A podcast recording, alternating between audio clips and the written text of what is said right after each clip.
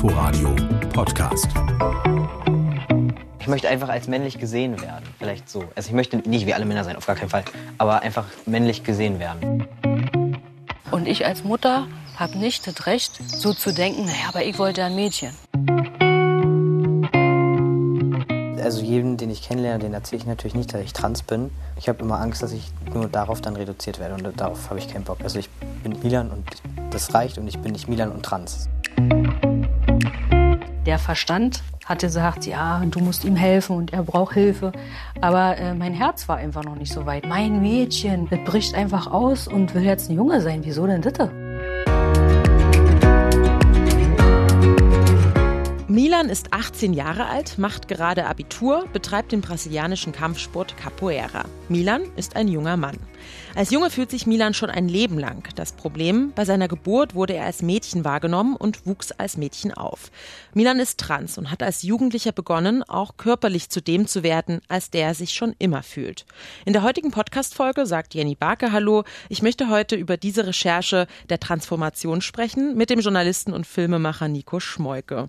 Nico, du hast über anderthalb Jahre lang Milan bei seiner Wandlung hin vom Mädchen zum Jungen begleitet und ein halbes Jahr dann gedreht. Entstanden ist die RBB-Dokumentation Ich bin Milan. Welche Entwicklung hat denn Milan innerhalb des Films gemacht? Ja, Milan ist sozusagen gerade in den ganz wichtigen Schritten für ihn, wo nämlich endlich auch Operationen stattfinden, also dass sich eben äußerlich noch ganz viel verändert und ein wichtiger Schritt jetzt für ihn war, dass die Gebärmutter und die Eierstöcke von ihm rausoperiert worden sind, die ihm ja seit Geburt an sozusagen, so muss man es ja sagen, stören. Er hat sich schon die Brust abnehmen lassen. Jetzt im Film sind wir eben bei einer Operation dabei, wo dann eben Gebärmutter und Eierstöcke dran sind. Jetzt bald will er sich auch noch einen Penis modellieren lassen. Also wir sind genau in dieser Phase, auch die Phase des Erwachsenwerdens. Er ist jetzt 18 ist also auch die Phase, wo man sich natürlich dann auch Gedanken macht über Liebe und über wie will man zukünftig leben und mit wem und was will man arbeiten und Persönlichkeitsentwicklung und so. Und genau in der Phase sind wir dabei. Der Film trägt ja den Untertitel Vom Kampf ein Sohn zu sein. Und du hast ihn eben nicht genannt, vom Kampf ein Junge zu sein. Warum war dir dieser besondere Blick auf den Sohn Milan so wichtig? Ja, weil ähm, der Film eigentlich, finde ich, fast noch mehr ähm, als jetzt nur von Milans Geschichte, ja von so einer Mutter-Sohn-Geschichte erzählt. Ähm, wir sehen Sabrina auch, die Mutter von Milan, und wir sehen, wie die beiden zusammen ähm, ja, die, die Zeit irgendwie so verbringen, wie die Mutter sich durchkämpfen musste, letztendlich zu akzeptieren, dass sie denn doch einen Sohn hat und nicht ein Mädchen, wie sie immer dachte.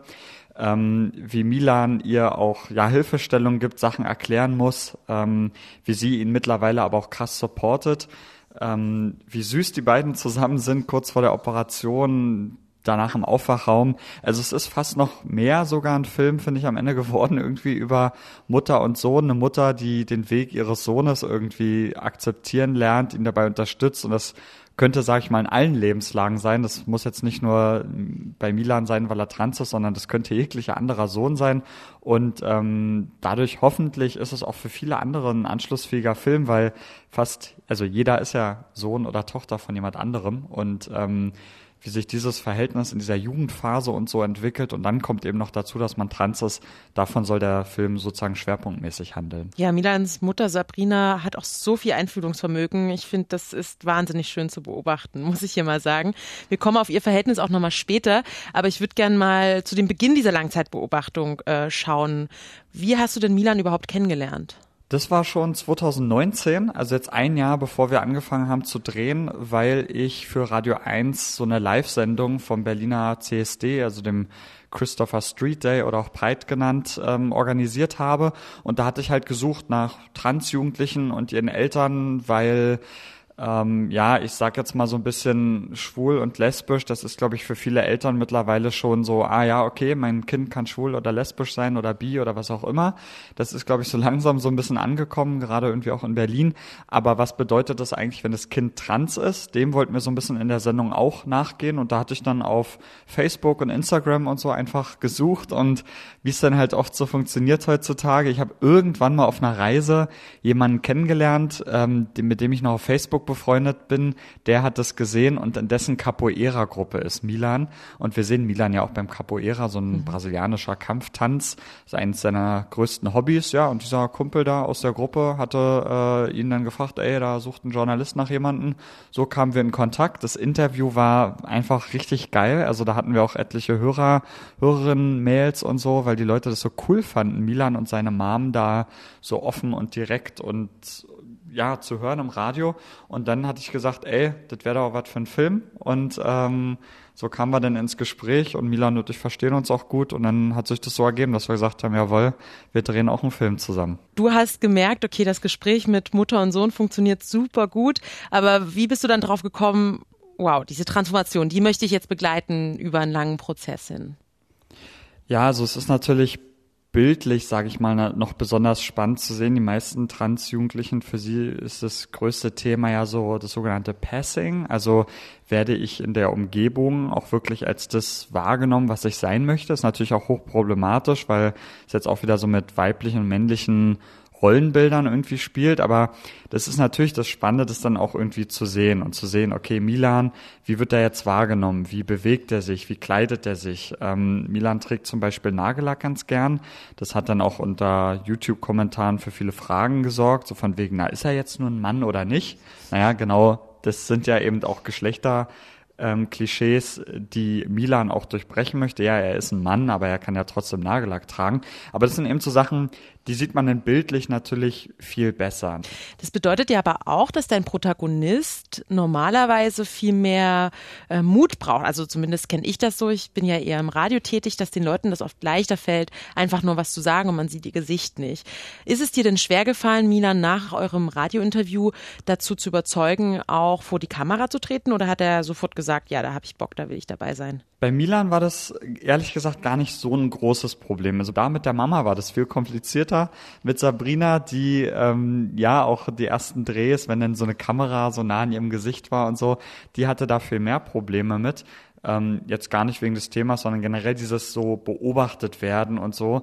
Das ist ja tatsächlich für viele Leute schon so schwierig. Und jetzt geht's ja wirklich um das Allerintimste. Es geht um deine Kinder, es geht um deine Arbeit, um deine innersten Gefühle darüber, dass dein Sohn mal überlegt hat, sich umzubringen und so. Das sind ja wirklich ganz schwierige Themen und dann ist das eben öffentlich für alle sichtbar. Aber was Sabrina überzeugt hat, war der Gedanke, ey, was ist, wenn andere Eltern, die in einer ähnlichen Situation sind, den Film sehen, welche Kraft gibt ihnen das, welche Informationen gibt ihnen das. Und das war für Sabrina dann der ausschlaggebende Punkt zu sagen, jawohl, mache ich mit. Und Milan hat sie auch noch ein bisschen überzeugt und so waren die beiden dann im Boot und es waren auch echt schöne Drehs. Also ich glaube auch Sabrina und Milan waren immer sehr happy, wenn wir da waren. Also es hat dann zusammen auch echt Spaß gemacht und ist ja auch wichtig, wenn man Filme macht. Ja, das sieht man auch. Ehrlich gesagt hätte ich jetzt nicht gedacht, dass die äh, Mutter da solche Probleme gehabt hat vorher, weil sie sehr, ähm, ja, vertraut mit der Kamera irgendwann umgeht. Also das finde ich wirklich, das habt ihr super eingefangen. Das Thema Transmenschen ist ja ein unglaublich sensibles. Das fängt ja schon beim Wording an. Also wir werden sicher die nächsten Minuten mit einigen Begriffen jonglieren und die sind vielleicht auch nicht allen HörerInnen bewusst. Und ich finde ja, es gibt nichts Schlimmeres, als ähm, nur nicht über Transgender zu sprechen, weil man dann Angst hat, falsch zu kommunizieren und an, Angst hat, vielleicht auch als Unwissen zu gelten. Vielleicht können wir deshalb noch mal ganz kurz ein paar Begriffe klären mhm. bei den ganz verwirrenden Formulierungen, die es da gibt. Kannst du mir zum Beispiel kurz mal zu Beginn erklären, was denn der Unterschied ist zwischen cis und trans? Trans ist letztendlich das Wort, was dann irgendwie besagt, dass ich ähm, ein anderes, ich sage jetzt mal soziales, gefühltes Geschlecht habe als das, ähm, was eigentlich körperlich bei mir, ich sage jetzt mal, diagnostiziert wurde. Ja, bei der Geburt wird ja gesagt, ah, okay, hier, der hat einen Penis oder halt nicht. Ähm, daran wird das meistens festgemacht. Das ist ehrlich gesagt so relativ ungenau. Es gibt sehr, sehr viele Fälle, wo Kinder, die gerade geboren werden, gar nicht so eindeutig einem Geschlecht zuordnenbar sind, dann teilweise sogar ganz früh schon in eine Richtung operiert werden. Das ist vielen Menschen, glaube ich, gar nicht so bekannt. Aber im Grunde ist äh, sozusagen, okay, mein Geschlecht stimmt nicht mit dem überein, wie es mir körperlich zugewiesen wurde, wie ich körperlich wahrgenommen werde, dann bin ich trans und cis meint einfach, da gibt es eine Übereinstimmung, also zwischen diesem biologischen Geschlecht und dem, wie ich mich auch fühle. Das heißt, die meisten Menschen sind cis-Menschen und es gibt halt eben ein paar Trans-Menschen. Und warum hat sich denn im Sprachgebrauch inzwischen eher der Begriff trans durchgesetzt im Vergleich zu Transgender oder Transsexualität? Ja, sehr gute Frage. Und ich finde es auch total wichtig, über diese Begriffe auch zu reden, dass man auch nicht, wie du sagst, mit Charme und dann kann man nicht drüber reden und so. Und Milan ist auch offen dafür, dass wenn man ein ehrliches Interesse hat, ihn auch einfach Sachen fragt. Deswegen sehr gut. Ähm, transsexuell, das Wort macht eigentlich gar keinen Sinn, wenn man mal drüber nachdenkt. Deswegen verwende ich es auch nicht, weil ähm, es geht ja nicht um eine Sexualität. Es geht ja gerade nur um die Frage, welches Geschlecht habe ich oder mhm. hat jemand und gar nicht, zu wem fühle ich mich hingezogen. Ja? Und äh, deswegen transsexuell wäre dann in so einer Reihe wie heterosexuell, homosexuell, aber das macht gar keinen Sinn. Jemand, der trans ist, kann dann heterosexuell sein oder homosexuell. Deswegen ist das ein Wort, würde ich eher nicht verwenden. Das beschreibt einfach nichts. Transgender hingegen ist sozusagen, ja, das Wort, um das es eigentlich geht, weil Gender meint dann eben eher dieses ja, soziale, gefühlte Geschlecht. Und ähm, das wird einfach abgekürzt letztendlich mit Trans. Ähm, und Trans kann man einfach als Adjektiv verwenden. Also Milan ist ein Transmann. Trans mhm. wird dann einfach kleingeschrieben, Leerzeichen dahinter Mann. So könnte man ihn benennen, aber Milan ist auch einfach nur ein Mann. Das heißt, man muss natürlich nicht immer sagen, dass er trans ist. Und das glaube ich auch für viele, die denken dann, ja, kann ich jetzt sagen, er ist ein Mann oder hm? Ja, man kann einfach sagen, er ist ein Mann. Ähm, trans ist quasi nur noch so der, ich sag mal, der informative Zusatz, ähm, dass er eigentlich vom biologischen Geschlecht her äh, als Mädchen wahrgenommen worden ist. Aber er ist jetzt einfach und war es gefühlt schon immer einfach ein Mann. Mhm. Und gleich zu Beginn der Doku kommt auch die Formulierung, die du selbst gerade verwendet hast, nämlich, dass Milan nicht als Mädchen geboren ist, sondern ihm das Geschlecht eines Mädchens bei der Geburt zugeordnet worden ist. Warum ist es wichtig, die zweite Formulierung zu verwenden? Ja, weil letztendlich ist es so, dass Milan schon als kleines Kind, also da, wo es losgeht, dass man sich selber wahrnimmt, ähm, dass man selber irgendwie ein Gefühl hat, wer man eigentlich ist, nicht nur sprechen kann, sondern auch wirklich sich ausdrücken kann, eigentlich von Anfang an sich als Mädchen gefühlt hat. So, und dann ähm, widerspricht es vielleicht unserer, ich sag mal, gelebten ja, Geschichte und so, dass wir halt sagen, ja, aber wenn er da halt keinen Penis hat, dann ist er halt kein Mann. Ja, mhm. aber so funktioniert's halt nicht und das äh, gibt ja nicht umsonst eine große Wissenschaft auch rund um das Feld und Endokrinologen, also Hormonärzte und weiß ich wer, wer sich mit diesen Themen beschäftigt, die halt sagen, ja, das ist so, das ist ein Phänomen, was existiert, das ist einfach da. Und es ist halt enorm schmerzhaft, wenn du jetzt einem Mann wie Milan sagst, du warst immer ein Mädchen und jetzt bist du erst ein Junge geworden. Deswegen, es war mir auch im Film sehr wichtig, bei diesen Formulierungen auch ordentlich zu arbeiten, weil oft wird dann so ein Film genannt, irgendwie vom Mädchen zum Jungen oder er war mal eine Frau, jetzt ist er ein Mann also Milan war nie eine Frau. Er wurde ja. als Frau wahrgenommen oder als Mädchen. Aber für ihn selber stand es immer fest, er ist es nicht. Und ich denke mir so, wir verlieren ja nichts dabei, wenn wir das korrekt benennen, sondern es tut einfach den Menschen gut. Warum soll ich denn darauf bestehen, irgendwas zu sagen, obwohl es Quatsch ist? Wie viel Vorwissen hast du denn bei dem Thema Trans gehabt und wie viel ist denn auch nötig, um eine solche Beobachtung sensibel vorzunehmen? Ich würde sagen, der große Vorteil bei mir ist, dass ich selber schwul bin, ähm, nicht trans, aber schwul. Und ich glaube, das ist zwar noch um Welten was anderes, aber ähm, dass du dich damit auseinandersetzen musst, ähm, wer du eigentlich bist und dass du vielleicht was anderes bist als das, was normal angenommen wird, das hilft einem enorm, um sich mit so einem Themen zu beschäftigen. Ja, das, ich, ich sag mal, der Normalfall ist ja, du wächst auf und bist sozusagen einfach heterosexuell Cis-Mann, Cis-Frau. Ja, du wächst einfach auf und die Werbung ist so, die meisten Filme sind so. Und irgendwann merkst du, nee, du passt nicht zu dieser normalen Erzählung. Mhm. Ähm, bei mir natürlich in einem ganz anderen Fall. Ich war mit meinem Körper im Reinen. Ja? Ich habe mich als Mann gefühlt, alles schick, nur halt zu einem anderen Geschlecht hingezogen als das, was so angenommen wird. Aber ich glaube, wer diesen Prozess so ein bisschen gemacht hat, der kann sich vielleicht ein ganz bisschen besser reinversetzen. Auch zum Beispiel jemand, der als Schwarzer äh, in Deutschland aufwächst und irgendwie merkt, oh, meine Hautfarbe ist irgendwie nicht der als normal angenommene Fall. Also diese Sachen helfen einem vielleicht, sich ein bisschen eher in so eine Situation reinversetzen zu können, ein bisschen Sensibilität, Empathie zu haben. Ansonsten, ich bin jetzt keiner, der sich jetzt vorher riesengroß irgendwie mit Trans auskannte, aber ich habe zum Beispiel dann auch ein Buch gelesen von Linus Giese, das kann ich sehr, sehr empfehlen. Das ist äh, jemand, der unter anderem auf Instagram auch relativ präsent ist, ein Transmann, der so im Buchgeschäft ähm, arbeitet, unterwegs ist, also der auch wirklich auch selber ganz gut schreiben kann und so. Ne? Ein sehr interessantes Buch geschrieben, wo er nochmal sehr viel sensibilisiert, auch für Begrifflichkeiten und so. Das war zum Beispiel für mich nochmal eine wichtige Lektüre. Ähm, und ansonsten ist wirklich wichtig, mit Empathie und äh, Verständnis rangehen und dann kann man so ein Thema auch behandeln. Mhm. Wie heißt das Buch? Das heißt, ich bin Linus, ähm, wie ich der Mann wurde, der ich schon immer war. Und daran sieht man vielleicht auch, dass ich natürlich auch da ein bisschen was quasi daraus gelernt habe aus dem Buch. Ne? Er wurde ein Mann, ja, also dieses, ich mach mal dieses Bild, was so allgemein in der Gesellschaft da ist, ne, durch OPs oder durch Hormonbehandlung aber eben auch der ich schon immer war. Also eigentlich ja. war er schon immer ein Mann und ist auch so ein bisschen das, was ich für ja für Milan, glaube ich, ein bisschen mitgenommen habe und für den Text quasi im Film, ähm, dass ich da Wert drauf gelegt habe, dass klar ist, Milan war ein Junge, ist ein Junge wird ein Junge, wird ein Mann sein. Ich habe mit Milan auch noch mal vor unserem jetzigen Gespräch gesprochen, wie er die Dreharbeit mit dir empfunden hat. Und er hat Clara und dich viel gelobt und gemeint, dass ihr richtig sensibel mit ihm umgegangen seid, auch in diesem Wording. Ja, also Nico war total geil. Er benutzt immer das Wort nice. Wenn ich jetzt Nico beschreiben würde, würde ich sagen, er ist nice, ähm, weil er wirklich total sensibel war. Er ist da richtig offen rangegangen an das Thema. Wir haben auch vorher ähm, immer telefoniert und ein bisschen gequatscht, was denn geht und was nicht geht und so. Und er hat sich da wirklich richtig reingehangen. Also man hat auch gemerkt, dass er sich da wirklich Gedanken drüber gemacht hat und nicht irgendwelche Fragen stellt, die doof oder unangenehm sind, sondern er hat sich da wirklich Gedanken drum gemacht. Sehr süß zu hören. ja, also die Beziehung zwischen Milan und dir, die hat sich ja sicherlich während der Dreharbeiten auch erst intensiviert und ist vertrauter geworden. Und das hört man ihm jetzt auch an, dass er dich total mag und ins Herz geschlossen hat. Wie hast du denn da auch das Vertrauen von Milan gewonnen? Das ist ja bestimmt erst mit der Zeit gewachsen.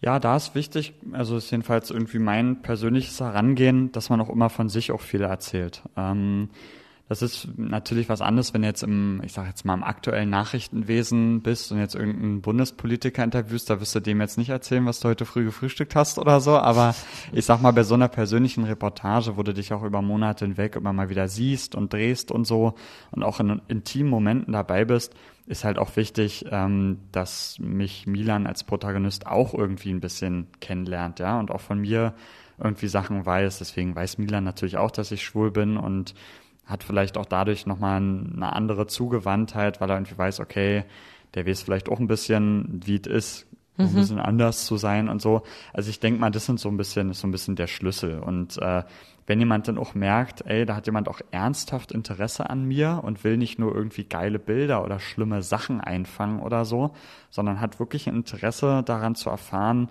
wie es mir geht und so, dann, ähm, dann läuft es eigentlich. Und also will ich wirklich wissen, wie es dem geht und so. Weil das spüren Leute auch. Ja, die Leute spüren, ob ich da nur komme, weil ich irgendwas Sensationsgeiles einfangen will oder so, oder ob ich wirklich was lernen will, auch was mitnehmen will. Auch ich habe ja total viel gelernt in diesem Prozess dort. Clara Ehrmann hat als Kamerafrau unglaublich nahe Bilder, sehr intime Bilder von Milan und seiner Mutter Sabrina eingefangen. Ich möchte mal eine Szene kurz vorspielen und hoffe, das kommt im Radio so überhaupt so gut rüber.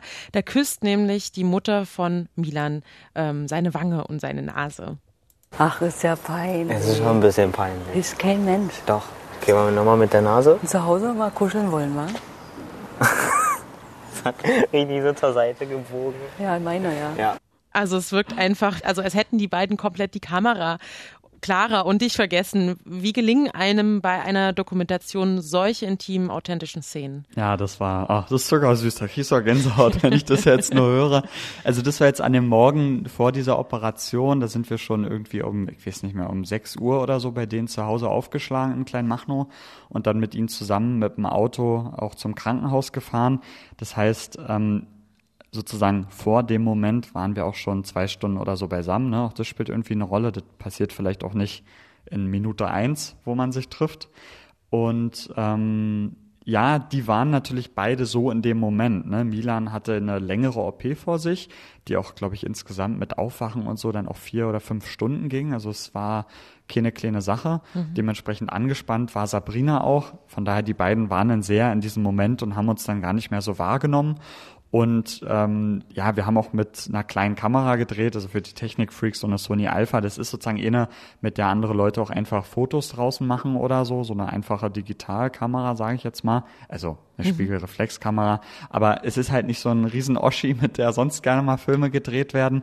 Und dadurch geht man dann manchmal schon fast so ein bisschen unter. Und äh, das ist auch total wichtig, eben, äh, wenn es um so eine persönlichen Themen geht, ja, nicht nur um Expertinnen, Experten, sondern zwei ganz normale Leute, ja, die Sabrina, ähm, die letztendlich einfach eine Handwerkerin ist, eine Raumausstatterin und noch keine Kameraerfahrung hat, ähm, dass die Leute halt dann eben sagen, yo, ich bin dabei, ich lass mich hier filmen und so, da muss man schon so ein bisschen unsichtbar werden. Ich habe öfter bei Drehs tatsächlich auch einfach nur schwarze Sachen an. Ich bin nicht so der Kanarienvogel. Man muss halt wissen, in welcher Situation ist man mal präsent und in welcher zieht man sich zurück und so und dann mhm. funktioniert das. Ja, mit viel Feingefühl.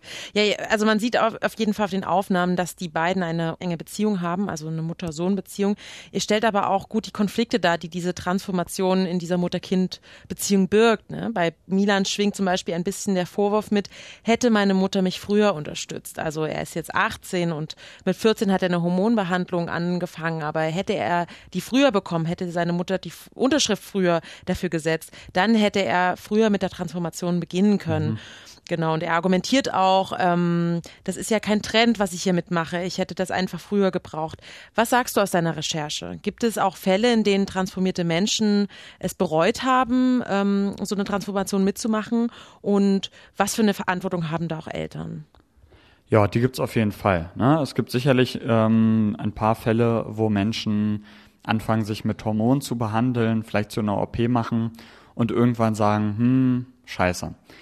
Aber, und das finde ich ist ganz wichtig, ähm, ich sag mal so, wenn du Tausenden oder sagen wir sogar Zehntausenden Menschen hilfst, dann kann es natürlich immer mal sein, dass es bei einigen wenigen von denen schief geht. Aber was wäre denn passiert, wenn wir denn gar keinem geholfen hätten? Ja, mhm. in dieser Debatte steckt immer so ein bisschen dieser Vorwurf drin, naja, weiß man es denn schon so sicher, ob man denen jetzt helfen soll oder nicht? Naja, die Realität ist, da gibt's äh, in Deutschland gar nicht so gute Zahlen, in den USA gibt's dann äh, sind ja auch nicht super die Zahlen, aber die irgendwie sagen, wie krass erhöht zum Beispiel die Selbstmordrate unter Transjugendlichen ist. Also die war, irgendwo habe ich mal eine Statistik gesehen, irgendwie 80-fach erhöht. Ähm, ja, die, die Zahlen sind schlecht, weil man meistens nicht, äh, ja, nicht genug Transjugendliche überhaupt dann hat oder dann weiß man ja auch nicht, wenn sich jetzt jemand umgebracht hat, ähm, woran liegt es jetzt genau oder so. Ich will nur sagen, ähm, diese Debatte läuft halt komplett in die Irre, ja, mhm. weil wir haben einfach massenweise Kinder, die wirklich schon in ganz jungen Jahren, also teilweise schon im Kita-Alter, eben eindeutig sagen, sie sind eben nicht das, wie sie quasi zugewiesen worden sind bei ihrer Geburt. Und den jetzt zu sagen, nur weil jemand, der vielleicht, ich sage jetzt mal sowieso vielleicht eine leichte psychische Instabilität hatte, sich damit 14, 15 irgendwie vielleicht rettet in den Gedanken erst trans oder so, ähm, und wo die Behandlung im Nachhinein, muss man sagen, vielleicht nicht so optimal war, sollen wir jetzt nur wegen so eines Falles sagen, wir helfen den ganzen anderen Kindern nicht. Also das finde ich ist wirklich gerade an so einem Fall, wie wenn man das bei Milan miterlebt, einfach nur bescheuert. Mhm. Und ähm, der Film soll natürlich auch diesen Leuten zeigen, ey, äh, und das sagt der Milan auch ganz klar, das ist für ihn jetzt hier nicht ein Trend. Er setzt sich hier in einer Behandlung aus, äh, die weh tut, die schmerzhaft ist, die lange dauert, die ihm auch in seinem Leben ja auch immer wieder einschränkt. Und das macht er alles nicht zum Spaß. Ich würde dann immer die Frage zurückfragen, warum würde ich mir denn sowas freiwillig antun, wenn es doch nur ein Trend wäre? Also ich würde mir ja nicht alle drei Monate eine Spritze in Po jagen oder mich Operationen unterziehen, wenn ich sagen würde, jo, ich mache das jetzt hier nur so zum Spaß. Ähm, also ich denke, jeder, der diese Transformation und diesen Weg geht, ist sich sicher, dass man das wirklich will. Ich hoffe, dass wenn man den Film gesehen hat, das vielleicht noch ein bisschen ja, besser nachvollziehen kann. Ja, du sprichst gerade die Selbstmordgedanken an. Darüber spricht auch Milan, dass er in früheren Phasen ähm, diese Dunkelheit auch gespürt hat, dass er über Suizid nachgedacht hat. Es ging mir nicht schnell genug, es ging mir nicht gut genug. Und ähm, da hatte ich dann so eine ziemlich lange selbstverletzende Phase und auch Gedankengänge, die schwer in Richtung Suizid gingen und so. Wir haben auch in so einem Fall als Journalisten eine besondere Verantwortung, wenn wir medial über Suizid sprechen. Wie spricht man so ein Thema in einem Film an, ohne dass andere suizidgefährdete Menschen sich dadurch ermutigt fühlen? Ja, sehr heikles Thema. Äh, es hat sich heutzutage in Teilen etabliert, dass man mit Triggerwarnungen arbeitet. Ähm, das ist ehrlich gesagt einfacher in sozialen Medien, wo ich jetzt irgendwie einen kleinen Infopost habe, als jetzt in einem 30-Minüter. Das ist ein bisschen schwierig. Für mhm. mich war es wichtig, ähm, dass diese Szene in einem Kontext kommt, wo ich auch dann gleich sehe und verstehe und lerne und höre, wie Milan da auch rausgekommen ist. Also, dass ich jetzt nicht irgendwie diese Gedanken von Milan da einfach wiedergebe und so ein bisschen die Menschen, ich sage jetzt mal so ein bisschen hilflos damit zurücklasse, mhm. sondern dass sie Teil einer, ich sag mal, größeren Erzählung sind. Ja, also dass sie sozusagen Milans Lebensweg eben kennenlerne und dann verstehe, ah, er hatte mal an einem bestimmten Punkt diese und jene Gedanken, aber so und so ist er damit umgegangen und hat sie vielleicht auch überwunden. Und er ist aber auch heute nicht immer nur glücklich. Auch heute hat er natürlich traurige Momente. Also auch zu zeigen, ey, ist auch normal, wenn man sich mal schlecht fühlt. Ja, mhm. ist jetzt auch nichts Schlimmes, sich schlecht zu fühlen oder mal zu denken, Scheiße, will ich noch leben oder so. Das sind Gedanken, die haben Menschen.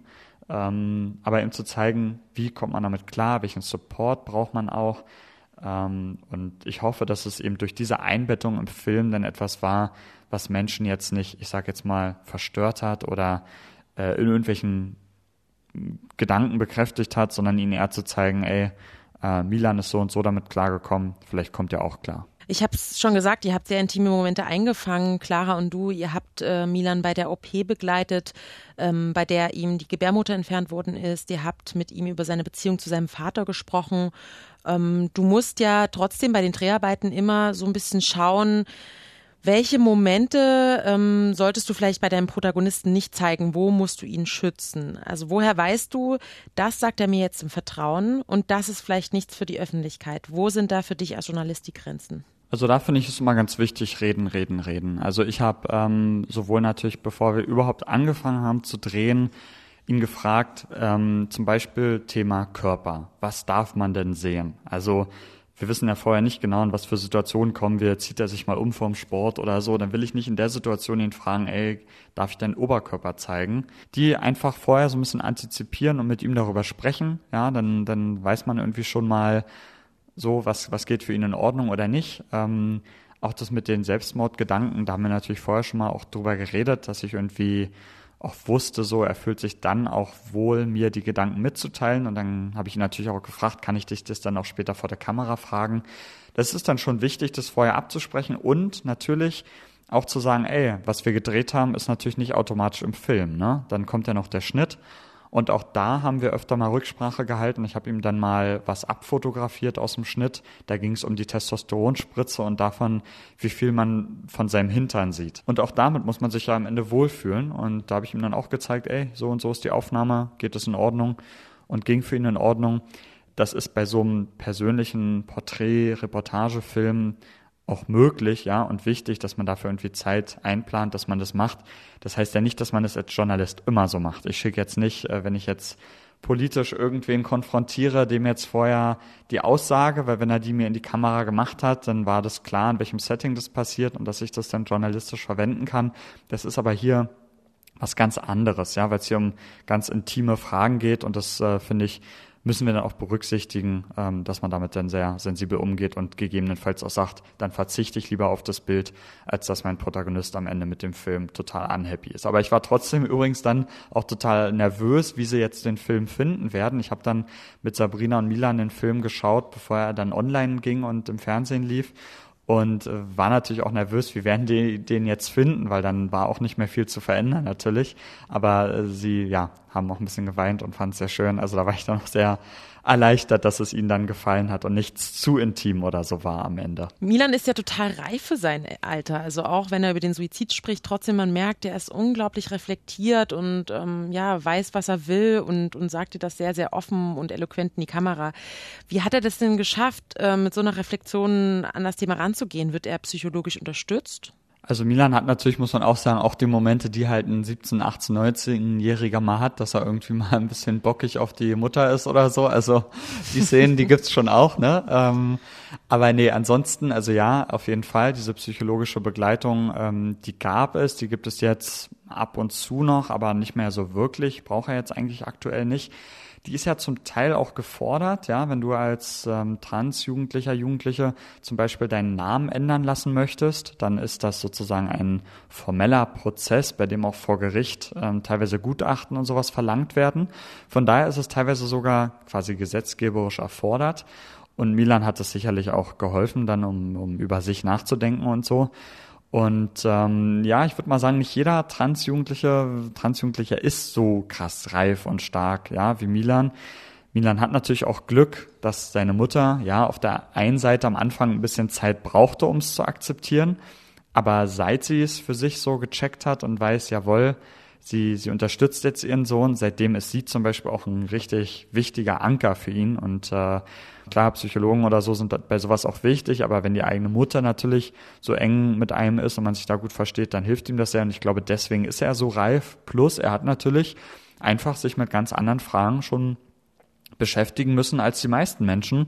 Und das hat ihn sicherlich auch einfach viel reifer gemacht, weil es, ich sag mal, nicht nur um ganz belanglose äh, und einfache Dinge bei ihm geht, wie Musik und Skaten und weiß ich was, was er auch gerne macht, sondern halt eben auch was für ein Geschlecht habe ich eigentlich und so. Und das äh, hat, glaube ich, seine Reife auf ein anderes Level gepusht. Milan nimmt ja seit Jahren Hormone. Er hat sich jetzt die Brüste abnehmen lassen, die Gebärmutter wegoperieren lassen. Aber neben all diesen äußerlichen und hormonellen Veränderungen hat sich Milan ja sicherlich auch charakterlich durch den Prozess extrem verändert. Wer war der Junge, den du zu Beginn kennengelernt hast und wer ist er geworden oder ist er aktuell? Oh, gute Frage. Also er hatte am Anfang andere Haare. Die waren, glaube ich, so ein bisschen bisschen blau gefärbt oder so. ähm, das hat er jetzt nicht mehr, äh, wobei er seine genau äh, seine seine Frisur ist auch auch im Schnitt nicht immer einfach gewesen, weil äh, wenn sich Menschen im halben Jahr ähm, ihre Frisuren ständig ändern, also mal ganz kurz, mal irgendwie länger, gerade in Corona-Zeiten haben manche Leute ja zum radikalen äh, Rasier ähm, Schritt sozusagen, äh, ja, haben einfach alle Haare runterrasiert. Das hat er auch mal gemacht. Das ist dann im Schnitt gar nicht so einfach, ähm, Szenen dann aneinander zu bauen, wenn auf einmal die Haare wieder ab sind oder wieder dran sind. Ähm, nee, also jenseits solcher äußerlichen Änderungen, also ich würde sagen, er ist auf jeden Fall viel, viel reifer und älter und erwachsener geworden. Ja, also er war schon auch noch ein bisschen, ich sag mal, verunsicherter so. Wie tritt er auf? Ja, wie tritt er mir gegenüber auf? Und ähm, das ist schon schön zu sehen, dass in den jetzt ja fast zwei Jahren da doch einiges so passiert ist. Und äh, er ist jetzt mittlerweile jetzt schon 19 geworden. Und das ist einfach jetzt zu spüren gewesen in der Phase, dass einfach diese, diese Reife sozusagen nach und nach ähm, dazugekommen ist. Aber die Sicherheit zum Beispiel, dass er ein Mann ist, dass er diesen Weg gehen möchte, die war ganz am Anfang stark da, die ist jetzt immer noch stark da. Also da hat sich eigentlich nichts verändert. Ja. Und du wirst ihn auf diesen weiteren Wegen ja auch noch begleiten. Also der erste Film ist fertig, aber es geht weiter. Und das wäre jetzt meine abschließende Frage. Ähm, was steht noch an? Wo wirst du ihn weiterhin beobachten bei seiner Transformation? Jetzt zum Beispiel habe ich ihn nach Hamburg begleitet. Da ähm, in der Nähe von Hamburg gibt es eine Epithetikerin. Das ist sozusagen jemand, der sonst vielleicht auch ein Ohr oder eine Nase aus Silikon machen kann, wenn zum Beispiel bei einem Unfall oder so sowas verloren geht oder wenn jemand vielleicht eh nur mit einem Ohr auf die Welt kommt. Und die macht eben seit ein paar Jahren jetzt auch Penisse mhm. und wird jetzt gerade oder ja, hat jetzt eben für Milan so eine Penisprothese angepasst mit ihm. Also er ist da hingekommen und äh, die wurde dann so aus Wachs geformt und dann muss man natürlich gucken, dass man da auch durchpinkeln kann und so. Also da sind, stellen sich viele, viele Fragen. Sehr interessant gewesen. Die kann er jetzt in ein paar Monaten dann auch abholen. Das ist jetzt zum Beispiel etwas, was für ihn natürlich eine ganz große, wichtige Veränderung ist, weil wir alle wissen, wie sehr Männlichkeit ja auf den Penis irgendwie oft auch reduziert wird, ne? ob es mhm. jetzt eine sexuelle Leistungsfähigkeit ist oder überhaupt dieses da was zwischen den Beinen zu haben. Man sieht da, dass Männer immer so breit gehen müssen, also viele, weil sie denken, dass sie dadurch ihre Männlichkeit demonstrieren. Und das ist natürlich logisch, dass es für jemanden, wo viele gar nicht akzeptieren wollen, dass es wirklich ein Mann ist, dass es für den ein großer Druck ist. Ne? Deswegen, das ist eine Riesengeschichte gerade. Da bin ich jetzt dabei. Ähm, eventuell wird er sich auch tatsächlich irgendwann noch einen Penis aus einem eigenen Hautlappen modellieren. Ja, der Penis, den er sich jetzt machen lässt, ist quasi aus Silikon. Den anderen, den kann er dann auch theoretisch, wenn das alles klappt, sehr intensiv fühlen. Das könnte kommen. Er macht jetzt sein Abitur, also je nach Corona mal gucken, ob es da irgendeine Abi-Party oder so geben wird. Aber wenn, bin ich da hoffentlich auch dabei. Und dann ist natürlich die wichtige Frage, was kommt denn danach? Ja, also wenn man aus dem geschützten Nest so rausgeht, ja, wenn man als Transjugendlicher den Support seiner Mutter zum Beispiel bekommen hat, okay, aber was passiert dann danach? Was passiert mit der ersten Liebe und so, ja? Wie geht man damit um, wenn man äh, sich in jemanden verliebt und dann stellt sich raus, hm, ich habe vielleicht nicht so einen Penis, wie ihn alle anderen oder die meisten anderen Männer haben und so.